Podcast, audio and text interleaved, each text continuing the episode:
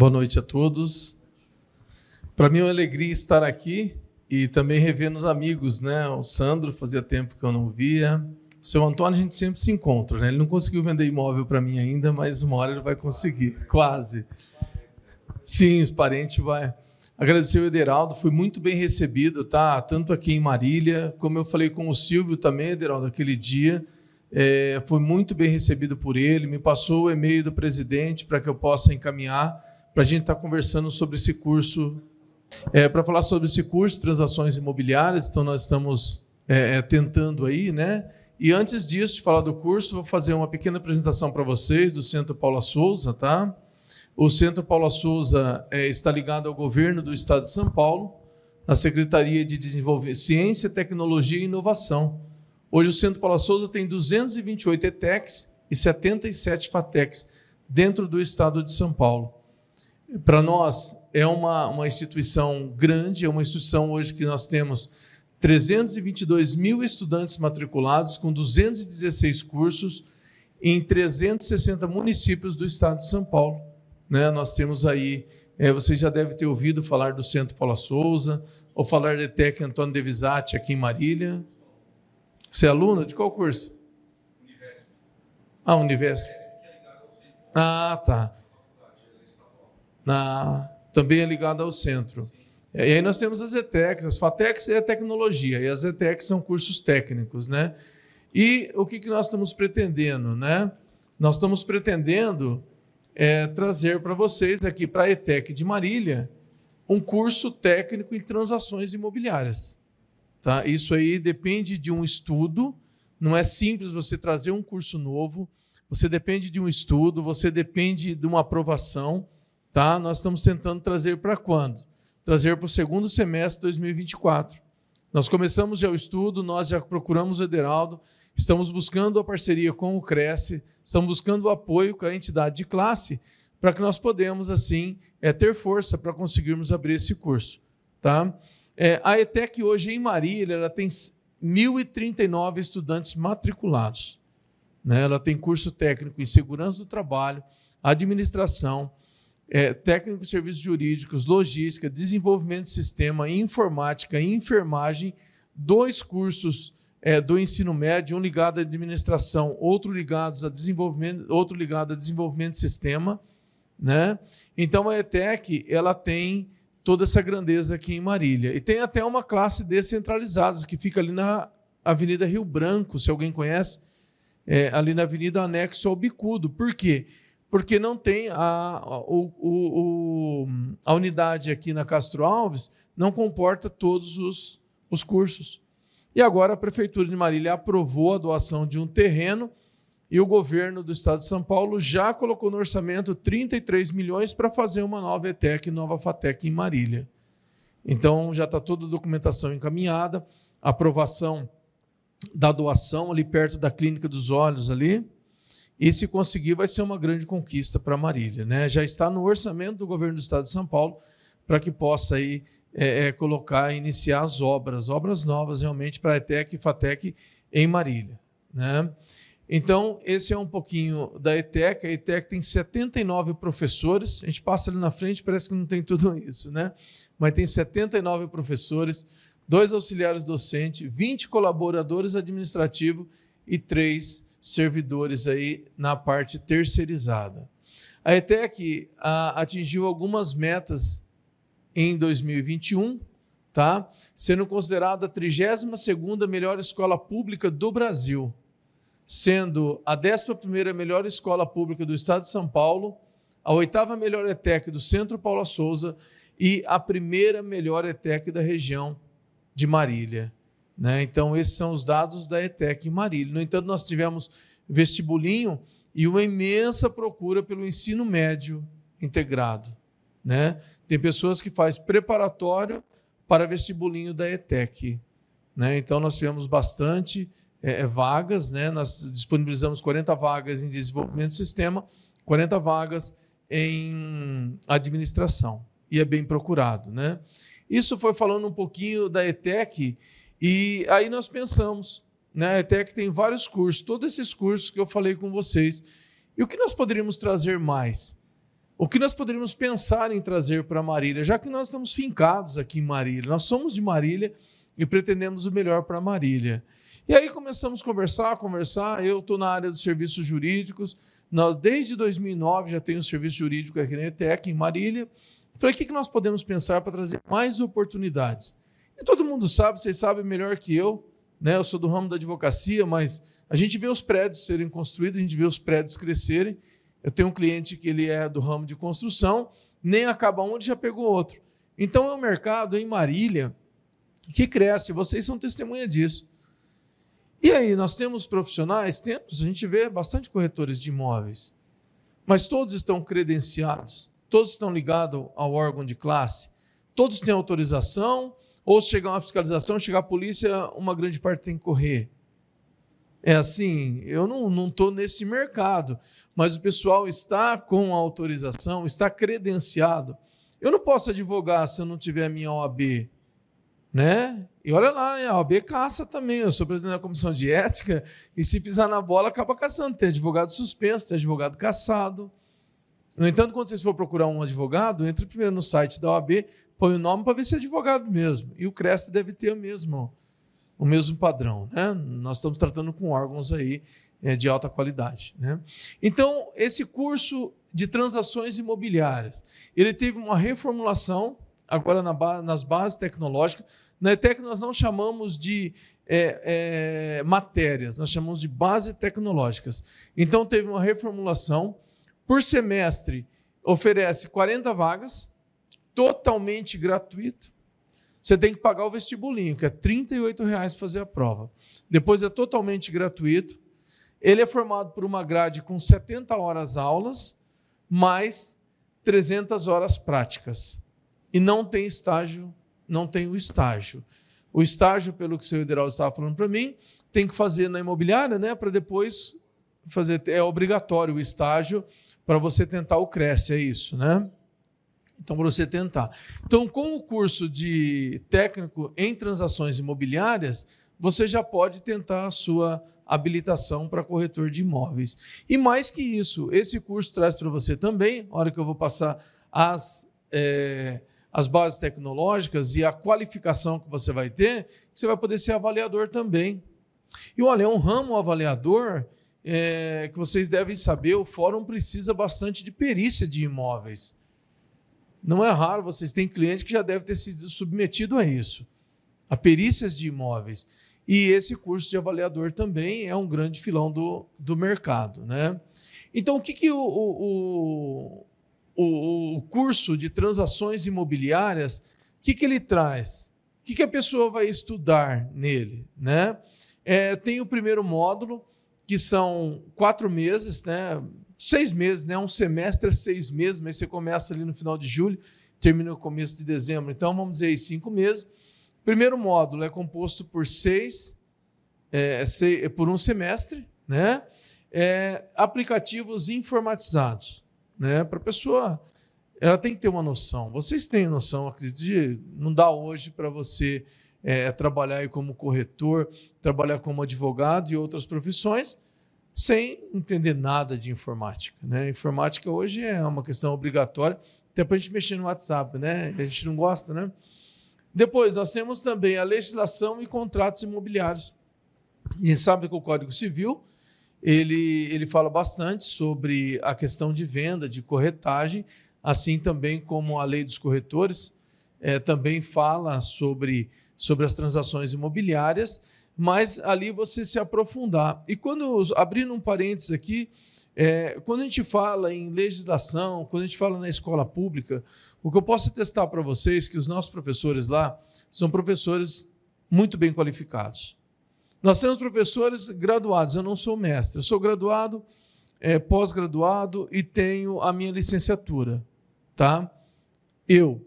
Mas a maioria dos que estão lá são mestres e nós temos até doutores que trabalham lá no centro Paula Souza, lá na ETEC. Então, o que vocês podem ficar tranquilos é na qualificação dos professores. Eu costumo dizer que lá nós não temos aula vaga. Se o aluno quer aula vaga, ele tem que procurar outro local que não leve tão a sério. Se é que tem, né? Que a gente tem que acreditar nas escolas, públicas ou particulares. Mas lá a gente não tem aula vaga. porque realmente tem que levar com seriedade. Então, quem for indicado para a ETEC, fique tranquilo. Aqueles números que eu passei no começo não são apenas fictícios, são números reais e eu conheço a qualidade da ETEC, estou lá desde 2010. Né? Legislação e contratos imobiliários, com certeza um professor ligado diretamente à área de direito. Tá? Ética e cidadania organizacional. Todos os nossos, todos os nossos cursos da ETEC, que eu citei para vocês, os nove, os nove cursos, mais aproximadamente, todos eles têm na sua base curricular ética. E ética é um, um componente que não se dispensa. Né? Porque, por exemplo, você fez na ETEC desenvolvimento de sistema, tem ética. Você vai fazer na ETEC serviço jurídico, tem ética. Ah, posso aproveitar lá? Não, não pode. Porque a ética de cada profissão é diferente. A ética do corretor tem o seu código próprio, do advogado tem seu código próprio, de quem mexe com informática tem seu código próprio. Então, ética a gente não, não dispensa, não aproveita. O, aluno, o estudante, tem que realmente, esse currículo, esse componente aí, ele tem que realmente é, é, estar, é, fazê-lo. Né? LTT, Linguagem Trabalho e Tecnologia, né? Ah, tem S, não tem S, é, posso usar tal palavra, não posso. Então, mais ligado à língua portuguesa, à escrita, à fala, né? Esse componente nós temos também na maioria dos cursos. Direito imobiliário, que é uma questão que vai interessar muito para vocês, ligado diretamente, né? É, é, porque quando a gente vai fazer um curso, tem alguns componentes, algumas matérias que a gente gosta mais, né? Ah, eu faço direito. O cara entra fazer direito, normalmente ele já vai para o penal, né? Quero fazer penal, quero aprender penal e, e assim por diante. E aqui um que tenho certeza que todos vocês vão se interessar. Operações imobiliárias, como são feitas as operações imobiliárias, quais os cuidados que temos que ter nas operações imobiliárias. Né? Hoje nós temos aí é, o Poder Judiciário com N sistemas, né? N sistemas de busca. E para você fazer uma operação imobiliária, você, como corretor, nós vamos falar daqui a pouco sobre a responsabilidade do corretor, você tem que tomar alguns cuidados né? Você tem que analisar a documentação, tem que saber onde tirar a documentação para essas operações imobiliárias aí. É, daqui a pouco a gente fala mais um pouquinho quando falar da responsabilidade do corretor.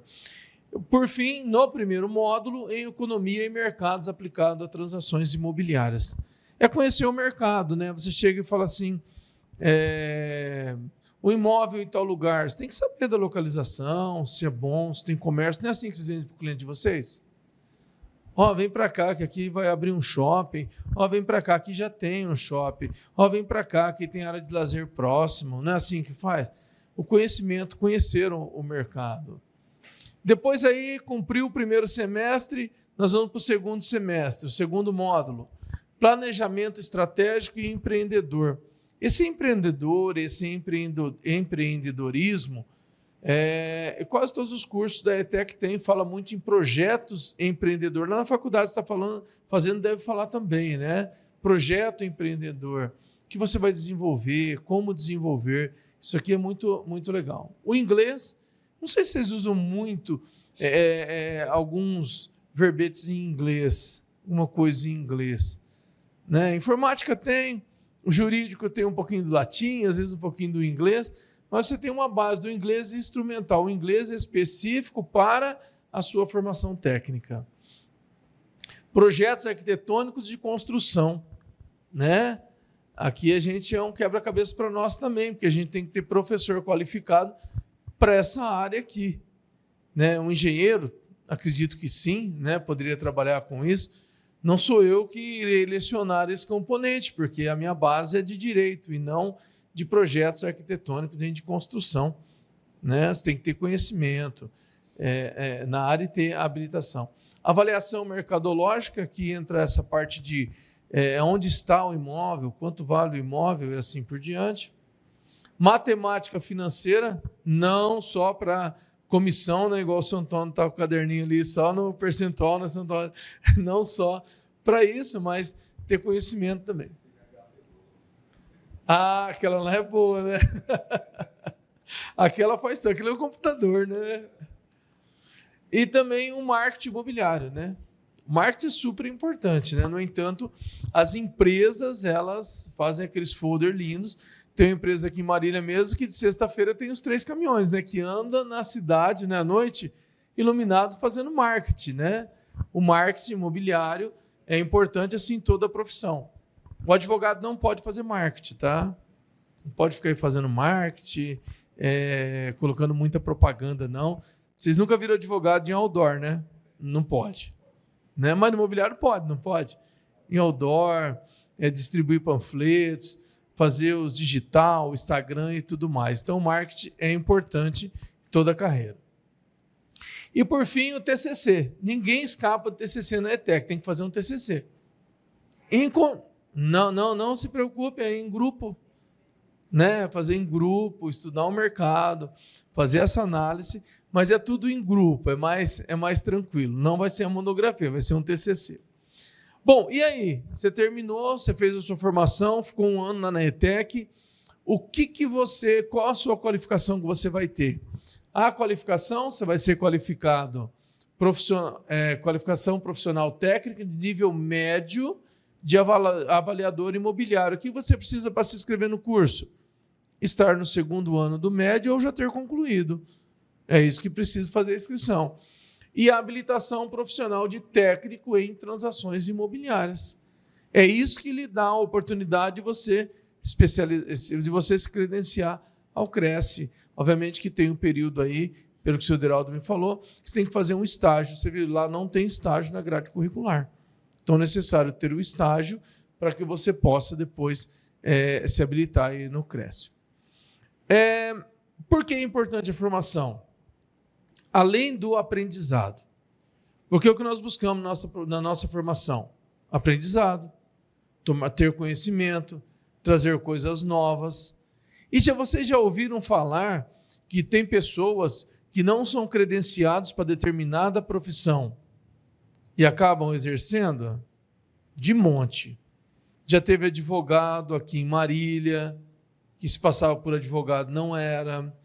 Teve reportagem de médico que chegou até a receber do poder público, né? E não era médico, estava atendendo. São coisas notórias, né? No Cresce, acho que não tem ninguém nessa situação. Né? Não, não tem ninguém. Né? Então, né? mas você tem a fiscalização. Você tem o Cresce, eu sempre vejo, tem um carro, não tem escrito fiscalização, aquele é do, Cre do Cresce. Hã? Ah, é, é do Cresce, não é de fiscalização. Por que é importante? Né? Você fazer essa, essa qualificação para que você possa possuir o que? O título e conseguir se habilitar, né? Porque ó, essa lei aqui é uma lei de 78, mas ela era de 46, ela foi alterada depois, né? Que ela fala, ó, o exercício da profissão de corretor será permitido ao possuidor de título de técnico em transações imobiliárias. É um requisito, além da maioridade, né, que deve ser necessário, acredito que é, tem que ser maior, né, para ser corretor, você tem que ter a capacidade civil, você tem que ter também o técnico né, em transações imobiliárias. Né? Aí tem até essa resolução, é uma resolução nova, ela é de 2023, que ela considera equiparada aos técnicos de transações imobiliárias para fim de inscrição no Cresce os diplomas conferidos de curso de graduação em bacharel em ciências imobiliárias superiores tecnólogo em negócios imobiliários e cursos superiores sequenciais em negócios imobiliários expedidos por instituição de ensino superior devidamente credenciada. É lógico, você tem que ter uma instituição que esteja credenciada, que seja autorizada. Porque se você tirar um diploma de uma instituição, você passar no Cresce, essa instituição for caçada, seu Cresce, seu diploma é caçado também. Então você tem que ter cuidado em qual instituição você procura para que você possa é, é, depois não ter problema no futuro. Ah, mas eu vou buscar uma indenização. Ah, essa, essa instituição já sumiu, desapareceu, você não vai achar mais, na maioria das vezes.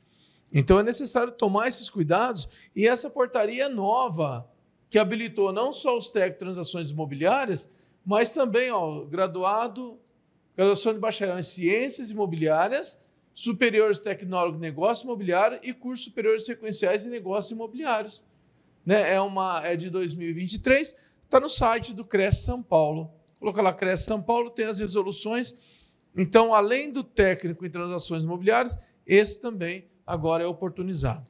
Se falou que agora pode, é que antes não podia, né?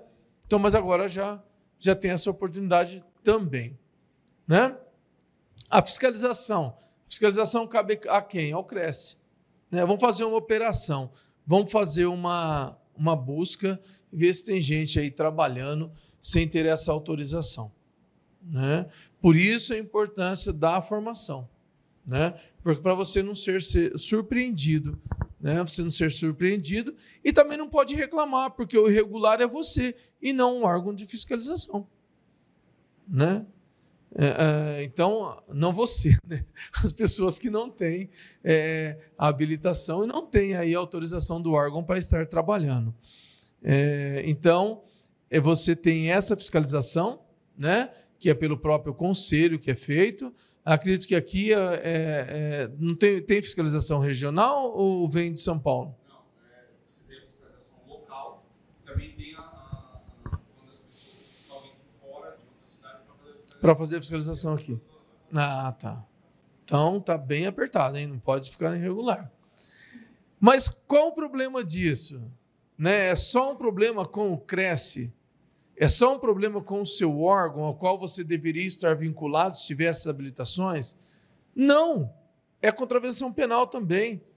Né? A falta, você, o exercício de uma profissão que você não tem a formação técnica, não tem a capacitação, é contravenção penal também. Aí vai você lá, né? vai pagar uma cesta básica, vai prestar um serviço para a comunidade, né? mas já fez uma transação penal. Se algum dia cair e machucar alguém, já não dá para fazer uma transação penal de novo nos próximos cinco anos, da Lei 9.099. Né? E vai ser processado. Se tiver errado, vai ser lançado o nome nos rol dos, do, do, dos culpados. Aí não tem certidão criminal. Olha como é que as coisas acabam.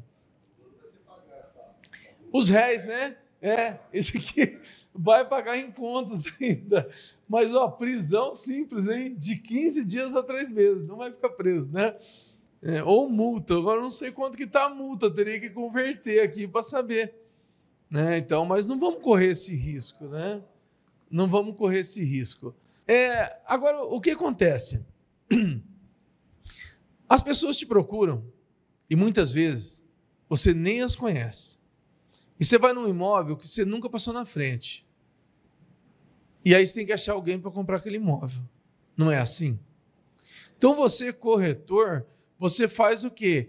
Essa ligação entre quem quer vender, quem quer comprar e que tem um bem disponível. E isso é disciplinado, né? Isso é disciplinado, tá lá. Se você pegar do artigo 700, acho 720 ou do 722 ali, fala sobre a corretagem do Código Civil, né? Então, esse, esse, o, a corretagem, ela precisa do quê? Ela faz uma relação entre comprador vendedor, né? essa intermediação. E aí, nessa intermediação, que tem que ter a grande responsabilidade daquele que está fazendo. Porque a responsabilidade é de quem compra, de quem vende, mas também de quem faz a intermediação. E a gente vai ver nos artigos aqui o corretor ele tem que fazer o quê? Ele tem que ter cuidado na hora dele fazer a execução do negócio. Não só pensar no valor que você vai receber pelo serviço prestado, mas na qualidade do serviço prestado. Usar o quê? Com diligência, usar precaução. Você vê que a coisa também tá enrolada, você tira o pé um pouco, pesquisa mais, fala, ó, a pessoa está aguardando, não me deu a resposta para você fazer toda essa análise. Hoje você tem é, você tem aí um banco de certidões que você não paga nada para tirar. Civil, federal, trabalhista, tá? Você não paga nada. E hoje na justiça tem a tal da no artigo 828 do Código de Processo Civil, fala na certidão premonitória. Eu entro com uma execução contra alguém, peço para o juiz uma, uma certidão, quando o juiz recebe a execução, ele emite uma certidão e vão lá na matrícula do imóvel e faz uma verbação. O senhor fulano de tal tem uma ação de execução no valor tal. Você já deve ter pegado certidão desse jeito. que, que vai acontecer? Você vendeu o imóvel, o cara comprou. Ele sabe dessa obrigação. Se aquela pessoa não não pagar, ele corre o risco de ter que ter aquele imóvel penhorado, né? Então, as certidões que vocês têm aí na mão, você tira hoje do TJ pela internet, gratuitamente, nem cobra, nem precisa ir lá. Então, tem que ter. Né? Quando a gente compra um imóvel, às vezes o cartório coloca você, comprador, dispensou as certidões. Mas não seria legal você, corretor, já que tem gratuitamente, tirar a certidão e chegar no seu cliente e falar: ó, esse cara aqui, ó, tem duas trabalhistas. Não está verbado na matrícula, você é o terceiro de boa fé, mas ele tem duas trabalhistas, tá? Toma cuidado com isso. Né? Por quê? A negligência do corretor pode gerar depois é, em perdas e danos. Eu trouxe uns julgados aqui para a gente depois conversar um pouquinho. É essa, essa questão da perdas e danos.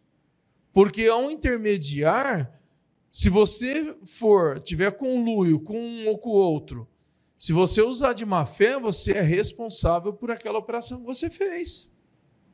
A lei fala conluio, né?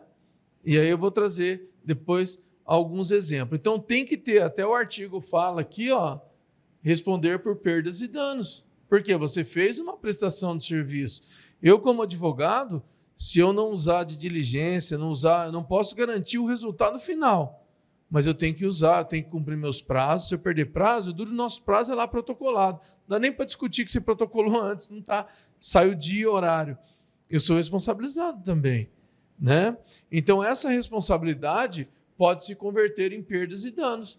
Obviamente se provar que você não foi diligente, obviamente se provar que você estava incluído de repente com uma ou com a outra parte, né? Aqui é um, aqui é um problema também, e acho que vocês já devem ter vivido isso, né? É, você faz o trabalho, outra pessoa aproxima as partes, ou a, o cara vende diretamente, né? O imóvel e a sua comissão. Né? Quando você garante a comissão? Você garante a comissão quando você aproxima as partes e tem um resultado positivo na venda. Né? Uma vez eu fiz uma. É um caso concreto. É, uma pessoa foi vender um imóvel, né? O corretor disse que tinha O corretor disse não. Fez um contrato de exclusividade por 30 dias. Contrato de exclusividade por 30 dias. Beleza. Passados seis meses, não foi concretizada a venda. Apareceu uma pessoa, comprou o imóvel. O corretor disse que ele tinha aproximado as partes. Mas depois de seis meses, foi para a justiça. Chegou em Marília, depois de todo o desenrolar, o juiz julgou a ação procedente para o corretor. Tá, mas aí o juiz, ele não deixou fazer provas testemunhais. Foi para o tribunal, o tribunal anulou a sentença. Voltou para o mesmo juiz para ele fazer a instrução. Chama o comprador e falou: o seu Antônio que, que lhe, lhe, lhe aproximou do vendedor. Ah, não, foi o seu santo, está devido para o seu santo. Né? Então o juiz não permitiu isso. E o tribunal anulou a sentença. Voltou, fizemos audiência, foi conciliados. Aí pagou 70% da corretagem que ele cobrava. Mas o que, que estava em jogo? A aproximação das partes. O resultado do negócio foi em virtude do quê? Daquela conversa que teve naqueles 30 dias de exclusividade. Segundo o corretor. Eu não sei falar a verdade, tá? Meu cliente fala que não, o corretor fala que sim. E aí, a primeira sentença foi para o corretor anulou e depois acabou fazendo acordo. É... Aí fala quando não tem prazo, quando não tem prazo, o artigo 727, quando não tem o prazo, porque às vezes você coloca lá na opção de venda um prazo. E às vezes você não coloca. Vamos cair na mesma regra. Aproximou comprador e vendedor? É, comprador, é, vendedor e comprador. Aproximou? Aproximou. O êxito do negócio foi em virtude do seu trabalho? Foi. Então, você tem direito sim a receber, a ser remunerado por isso. Né? Olha lá. É... Não haver prazo determinado, o dono do negócio dispensar o corretor e o negócio se realizar posteriormente com o fruto da mediação, a corretagem será devido. Mesmo fora do prazo. Mas o que vai valer? Olha o caso que eu contei lá de 30 dias. Vendeu depois de seis meses, oito meses, mas ele aproximou as partes, então ele vai ficar vinculado. Né? Gente, leia a interpretação. Tá? E tem jurisprudência para todo mundo. Para quem diz que não pode e para quem diz que pode. Tá? Né? É... Aqui é mais de um corretor. Né? Se for mais de um corretor, tem que pagar para os dois ou não paga para ninguém? Não, tem que achar, né? Por mais de um corretor, a lei já prevê. Você divide a corretagem. Disso vocês sabem. Eu trouxe o artigo porque o artigo ele é, ele faz parte, né? É, lá da corretagem. Aqui de novo, né? Falando é o mesmo artigo que eu já falei, o 723 né, da responsabilidade pelo negócio, né, da responsabilidade pela intermediação, aproximação da parte e conclusão do negócio. Agora eu trouxe aqui para vocês alguns julgados, tá? Alguns julgados, são três julgados que eu trouxe para vocês, para a gente poder conversar um pouquinho. Esse julgado aqui, ele é de 21. Compromisso de compra e venda, sentença foi de procedência, denunciação a lide, improcedência, inconformismo, recurso da ré indeferido, tal, tal, tal, tal é, descumprimento do dever de diligência e prudência que o negócio requer, que impõe a prestação de serviço, né? A boa conclusão. No caso, prazo curto para entrega do imóvel em razão de sua pendência registral. Esse caso aqui, o que, que aconteceu? Né? O imóvel tinha pendência e a hora do corretor que ele foi elaborar o contrato de compra e venda, ele colocou um, contra... um prazo muito baixo, um prazo muito curto, que era impossível de você ter a documentação a tempo para otorgar uma escritura para ser registrado, né? Então esse corretor, é, a sentença ele foi ele foi chamado a lide, né? O que como chama a lide? Eu entro com uma ação contra o seu Antônio. O seu Antônio falou, opa, não é só eu que tenho responsabilidade, não. O fulano também tem. Então você faz a denunciação a lide que ele venha responder no processo sobre a responsabilidade dele. Aqui, a ré, cadê? Aqui, a ré, a pessoa que estava sendo processada, entrou com uma reconvenção. Reconvenção, ela entrou e falou: não é só eu que tenho responsabilidade, chama Fulano também. E nesse caso, o corretor foi responsável em perdas e danos pelo dano moral 10 mil reais, está no acórdão.